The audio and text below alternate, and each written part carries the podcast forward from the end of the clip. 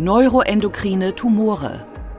Guten Tag und herzlich willkommen zur Klinik-Sprechstunde, dem Asklepios Gesundheitspodcast mit Kirsten Kahler und Ärztinnen und Ärzten der Asklepios Kliniken. Herzlich willkommen zur Asklepios Gesundheitssendung. Heute geht es um eine seltene Tumorerkrankung. Es geht um neuroendokrine Tumore. Die findet man im Verdauungstrakt von der Speiseröhre bis hinunter zum After und häufig werden sie nur zufällig entdeckt. Und wir sprechen heute darüber, wie man die behandelt. Bei mir ist Dr. Ulrich Frank Pape. Er ist Chefarzt der Abteilung Innere Medizin und Gastroenterologie an der Asklepios Klinik St. Georg. Schön, dass Sie Zeit haben. Ja, hallo, vielen Dank. Sagen Sie uns, aus was für Zellen entstehen diese Tumore? Diese neuroendokrinen Tumore entstehen aus endokrinen Zellen, die im gesamten Magen-Darm-Trakt, Verdauungstrakt vorhanden sind und dazu dienen, sowohl die Verdauungsvorgänge als auch die Stoffwechselvorgänge miteinander abzustimmen. Das heißt, wenn man sich vorstellt, man hat sechs Meter langen Dünndarm und Dickdarm, dann müssen die verschiedenen Abschnitte dieser, dieser Darmfunktion miteinander koordiniert werden. Und das macht der Körper, indem er solche Magen-Darm-Hormone freisetzt. Und die kommen aus endokrinen, also hormonproduzierenden Zellen, die sie entlang des gesamten Verdauungstraktes finden. Und aus diesen Zellen können eben auch solche Tumoren entstehen. Das heißt, wir reden bei diesen Hormonen jetzt nicht über Schilddrüse oder Sexualhormone, sondern es geht zum Beispiel um Magensaft, um es mal so auszudrücken. Genau, es geht um Hormone, die Verdauungsvorgänge ähm, koordinieren, zum Beispiel die Freisetzung von Magensäure im Magen. Da gibt es ein Hormon, das heißt Gastrin. Und dann gibt es Hormone, die die Verdauungstätigkeit in Dünndarm regulieren, zum Beispiel Serotonin. Und dann gibt es eben aber auch Hormone, die dann anschließend, wenn Nahrungsstoffe aufgenommen worden sind, diese im Organismus verstoffwechseln. Und das bekannteste davon ist natürlich das Insulin oder auch das Glucagon als Gegenspieler des Insulins.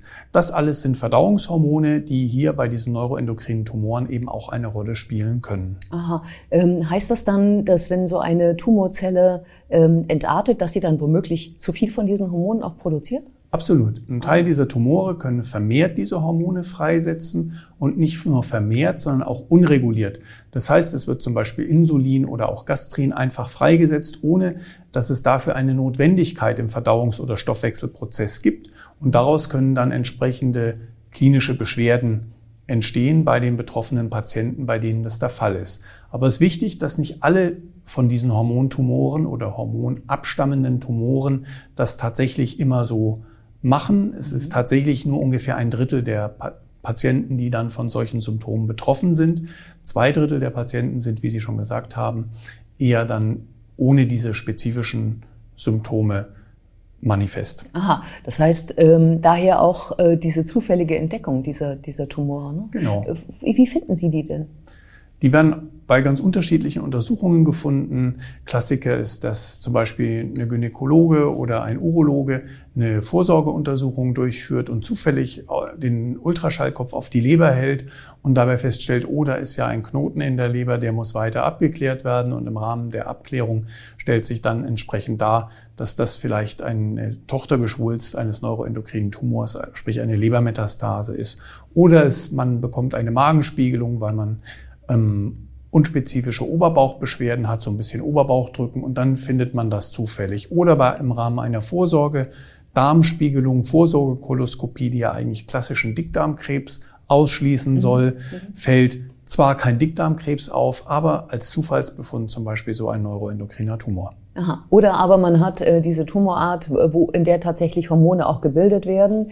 Dann könnte ich mir vorstellen, unterzuckert man zum Beispiel sehr häufig, wenn genau. die Insulinproduktion betroffen genau. ist. Sowas. Das ist, das genau. ist ein ganz typisches, das ja. ist die zweithäufigste Art von ja. diesen hormonproduzierenden Tumoren. Das sind die Insulinome, mhm. also Tumore, die Insulin freisetzen. Und dann kommt es zu spontanen Unterzuckerungen auch wenn man nichts gegessen hat und sogar verstärkt, wenn man etwas gegessen hat. Das kann sehr schwierig sein im Einzelfall. Die gute Nachricht ist gerade speziell diese Tumore sind häufig sehr klein, weil sie durch die schwere Unterzuckerung sehr früh auf sich aufmerksam machen und dann oh ja. sind die Patienten gut zu heilen. Ja, äh, womit ich ähm, beim Thema Heilung bin. Also wie gefährlich, wie gefährlich ist dieser Krebs? Diese Tumore setzen zwar Hormone frei und machen dadurch auf sich aufmerksam und können dadurch erhebliche Probleme verursachen, haben aber einen ganz wichtigen Unterschied zu den meisten anderen Krebsarten, insbesondere Krebsarten im Magen-Darm-Trakt. Mhm. Die überwiegende Mehrzahl, weit über 90 Prozent dieser Tumore, wachsen sehr langsam. Mhm. Das heißt, die Zellen haben noch eine gewisse Wachstumskontrolle, die zwar nicht mehr normal ist, sonst wäre es nicht zur Tumorentstehung gekommen, aber die doch zumindest deutlich langsamer verläuft als bei vergleichbaren Krebsarten, zum Beispiel im Dickdarm oder in der Bauchspeicheldrüse, die mhm. dann häufig sehr viel schneller voranschreiten und auch aggressivere Therapien dann später erfordern. Hm. Ähm, danach wird sich ja dann wahrscheinlich auch die Therapie richten. Also wenn Sie diese Diagnose jetzt getroffen haben, egal welche Art, also ob der jetzt Hormone selber noch produziert oder nicht, diese Hormonzelle, ähm, welche Behandlungsmöglichkeiten haben Sie grundsätzlich? Grundsätzlich orientieren wir uns einerseits daran, ob vermehrt solche Hormone ausgeschüttet werden. Und dann geht es natürlich darum, diese vermehrten hormonbedingten Symptome zu kontrollieren, also zum Beispiel die Unterzuckerung oder vermehrte, massiv vermehrte Magensäurebildung, die zu Geschwüren führen kann oder auch Durchfallerkrankungen, die zum Beispiel durch vermehrte Freisetzung von Serotonin entstehen können.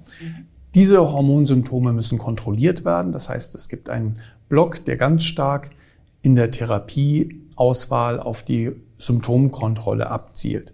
Dann gibt es als zweites wichtiges Standbein die Wachstumskontrolle oder Proliferationskontrolle. Das heißt, wir wollen verhindern, dass die Tumore weiter wachsen, egal wie weit sie schon fortgeschritten sind. Mhm. Idealerweise wird man versuchen, das dadurch zu erreichen, dass man den Tumor gleich entfernt durch eine Operation. Dann ist er weg und kann keinen Schindluder mehr treiben.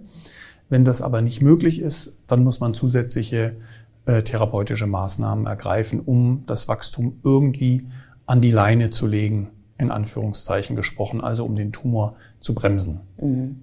Und ähm, wie häufig kommt es vor, dass Sie nicht operieren können? es ist etwa 50-50. Also etwa die Hälfte der Patienten können operiert werden und damit von der Tumorkrankheit komplett und für immer befreit werden. Und 50 Prozent der Patienten ähm, können nicht komplett operativ geheilt werden und müssen dann einer weiteren ähm, Therapie zugeführt werden. Oder aber sie bekommen nach einer Operation eine, ein Wiederauftreten der Erkrankung. Auch das kommt ja vor, wie man es von anderen Krebserkrankungen auch kennt. Und auch dann muss eben entsprechend eine weitere Therapie durchgeführt werden. Mhm. Ist das dann eine Chemotherapie? Das sind ganz unterschiedliche Therapieoptionen. Das ist das Spannende an diesen neuroendokrinen Tumoren und ist die große Chance für viele Patienten, dass ähm, es auch, ich sag mal, mildere Therapieformen gibt. Milde im Sinne da, davon, dass die sehr gut verträglich sein können, über viele Jahre gegeben werden können, wenn sie erfolgreich sind natürlich nur. Und ähm, die dann den Patienten die Möglichkeit eröffnen, eigentlich einen ungestörten Alltag fortzuführen. Aber natürlich gibt es auch die Situation, in der so gut bekannte und natürlich auch relativ aggressive Therapien wie eine Chemotherapie erforderlich sind, insbesondere bei der ganz kleinen Fraktion von Patienten, die bösartig, besonders bösartige Tumore mit einem sehr schnellen Wachstum haben. Da ist die klassische Chemotherapie nicht nur angezeigt, sondern auch hochwirksam und deshalb dringend anzuraten für die betroffenen Patienten. Aber dafür sind wir ja da, dass wir das dann mit denen entsprechend auseinandersortieren. Und die anderen Methoden, die anderen Therapien, die Sie angesprochen haben, worum geht es da?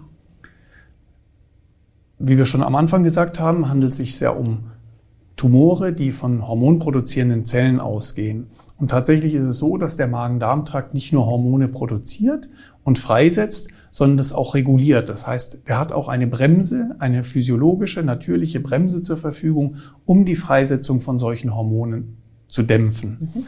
Und dieses Hormon, das ist das Somatostatin, steht auch als Medikament zur Verfügung für die Patienten mit diesen Tumoren und kann eben einerseits eingesetzt werden, um die Hormonfreisetzungskontrolle herbeizuführen, sprich um zum Beispiel die Freisetzung von dem Serotonin oder dem Gastrin zu bremsen, mhm. kann aber eben auch eingesetzt werden, um das Wachstum dieser Hormonzellen entsprechend zu bremsen. Und das Gute daran ist, dass dieses Hormon ein körpereigenes Hormon eigentlich darstellt, das natürlich in etwas höherer Dosierung gegeben wird. Mhm. Aber deshalb ist es sehr gut verträglich und ähm, für die meisten Patienten und Betroffenen eine sehr gute Therapieoption, zumindest in den ersten Jahren der Erkrankung, wenn sie nicht mehr komplett chirurgisch entfernt werden kann. Ja, scheint so zu sein, dass auch die, diese entarteten Zellen, also diese Tumorzellen ganz besonders gut ansprechen auf das Somatostatin, kann das sein? Genau, weil ja. es eben diese hormonproduzierenden Zellen sind, werden sie von dem Somatostatin reguliert und tragen deshalb an ihrer Zelloberfläche einen sogenannten Somatostatin-Rezeptor.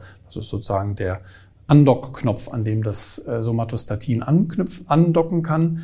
Und dadurch wird dann in der Zelle die entsprechende Runterregulation von Hormonproduktion oder Wachstum ausgelöst. Mhm. Das Gute ist, dieser Rezeptor bleibt auch dann erhalten, sollte dieses Somatostatin im weiteren Erkrankungsverlauf irgendwann mal nicht mehr diese Wachstumsbremse ähm, erfüllen können. Mhm. Selbst dann bleibt dieser Rezeptor noch erhalten und man kann das Somatostatin weiterhin als therapeutisches Prinzip den Patienten zugutekommen lassen. Man muss das dann aber sozusagen etwas intensivieren. Und das tut man dann, indem man an das Somatostatin ein, ein Radionuklid bindet, also ein, eine radioaktive Substanz, ganz klein, ein einzelnes Molekül, mhm. das dann sozusagen direkt an die Tumorzellen bindet und zwar hochspezifisch durch diesen Rezeptor vermittelt und dann die Tumorzelle verstrahlt und sogar idealerweise auch noch benachbarte Tumorzellen mit verstrahlen kann. Also quasi von innen. Genau, das genau. ist so eine Art ja. innere Strahlentherapie, ja. ähm, bei der man dann ähm, tatsächlich die Tumoren ganz gezielt attackieren kann. Wir nennen es auch Peptidrezeptor-Radionuklidtherapie, PRRT, ein Wortungetüm. Ja, ein Wortungetüm, aber eine schöne Abkürzung, PRT. Ja. Ähm, es gibt ja immer auch dieses Zauberwort zielgerichtete Therapie. Ähm, die kommt, glaube ich, bei Ihnen auch zum Tragen, oder? Absolut. Ja. Eigentlich ist ja schon die Somatostatin-basierte Therapie eine sehr stark zielgerichtete Therapie. Das gibt es aber auch noch, weil in diesen Tumorzellen andere Mechanismen in der Tumorzelle selber zu diesem Wachstum beitragen. Und da gibt es Substanzen wie Everolimus zum Beispiel, die den Tumorzellstoffwechsel bremsen und das Wachstum bremsen können und dadurch ähm, eine Wachstumsverlangsamung herbeiführen können. Das ist auch eines der zugelassenen Medikamente. Oder es gibt die Möglichkeit, dass man ähm, die Tumordurchblutung beeinflusst mit Medikamenten, die die Tumorgefäß Ausbildungen beeinflussen. Da gibt es auch ein zugelassenes Medikament, zum Beispiel Sunitinib. Und das nennen wir heutzutage in der modernen Onkologie zielgerichtete Therapieformen. Und es sind auch weitere in der Entwicklung. Immuntherapie zum Beispiel ist auch ein Thema, das beforscht wird.